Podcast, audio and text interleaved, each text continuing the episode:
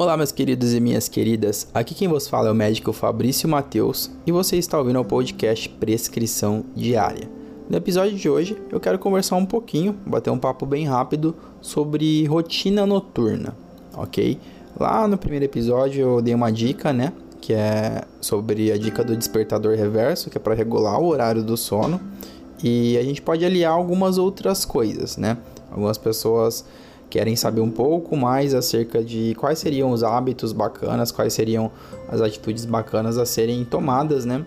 Antes do horário de dormir ou ali mais na parte da noite.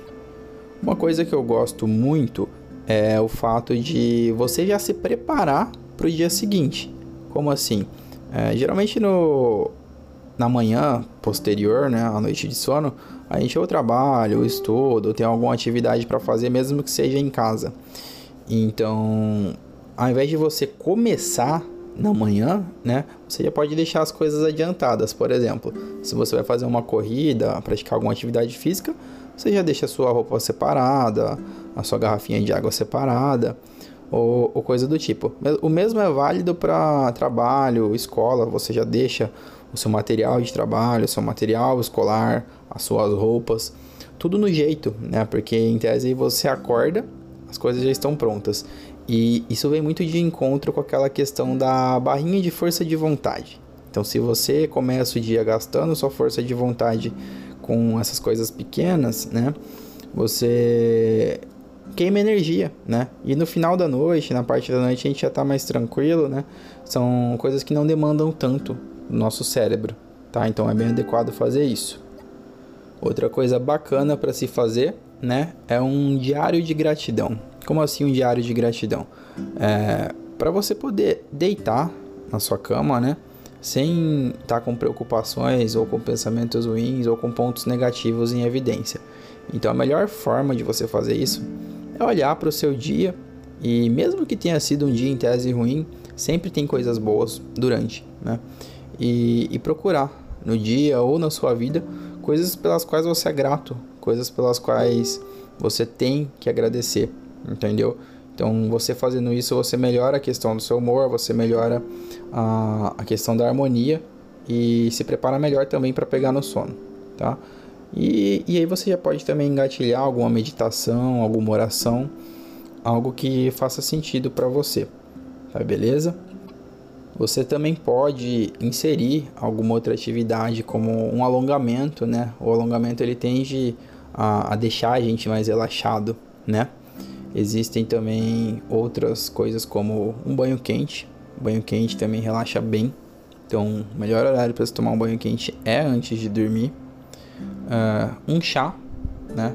Chá de camomila ou algum chá similar, sem ser um chá estimulante, né? Pode ser um chá de melissa, de jasmim, que são chás que tendem a deixar a gente mais relaxado e então tudo isso você pode inserir na sua rotina noturna. Então você cria mais ou menos uma ordem e passa a fazer essas coisas, né? De modo com que você prepara todo esse ritual para poder ir dormir. Em contrapartida, você evita aquelas coisas que atrapalhariam seu sono ou a sua noite, né? Que é, como eu já conversei anteriormente, o excesso de celular, às vezes, é, o excesso de preocupação. Uma coisa que funciona muito é tirar as coisas da cabeça. Como que você faz isso? Anotando. Você pode anotar no, numa agenda, num diário, ou no próprio celular, no próprio computador, é, tudo que está te preocupando, tudo que está preenchendo o seu cérebro, e você tira, porque em tese vai estar tá guardado em algum lugar, entendeu? Então você fica mais tranquilo é, de se ligar na sua rotina noturna, ao invés de preocupar com essas outras coisas. E depois, no dia seguinte, você pode retomar tudo isso. Quanto às refeições, é bom não comer coisas muito pesadas, no sentido de excesso de carboidratos ou açúcares, tá? Ou também não, não comer demais, porque senão você acaba colocando o enfoque do seu corpo no intestino, na digestão da comida, e, e aí ele não vai lidar muito bem com isso na hora de dormir, né? Uma leitura também pode ser bem condizente, né? Uma leitura que não seja algo relacionado a trabalho, estudo, que vá botar o seu cérebro a mil, Tem que ser uma leitura mais relaxante, algo mais tranquilo que você consiga ir desacelerando, né? Que não crie urgência no seu cérebro. E quando eu falo leitura, procura ler livro de papel mesmo ou dispositivos que tenham o modo de luz noturna ou que sejam próprios para leitura, como o Kindle, né? Porque se você for ler no computador ou, ou no notebook, é, a luz da tela pode atrapalhar um pouco também. Então, basicamente, uma rotina noturna não tem muito segredo.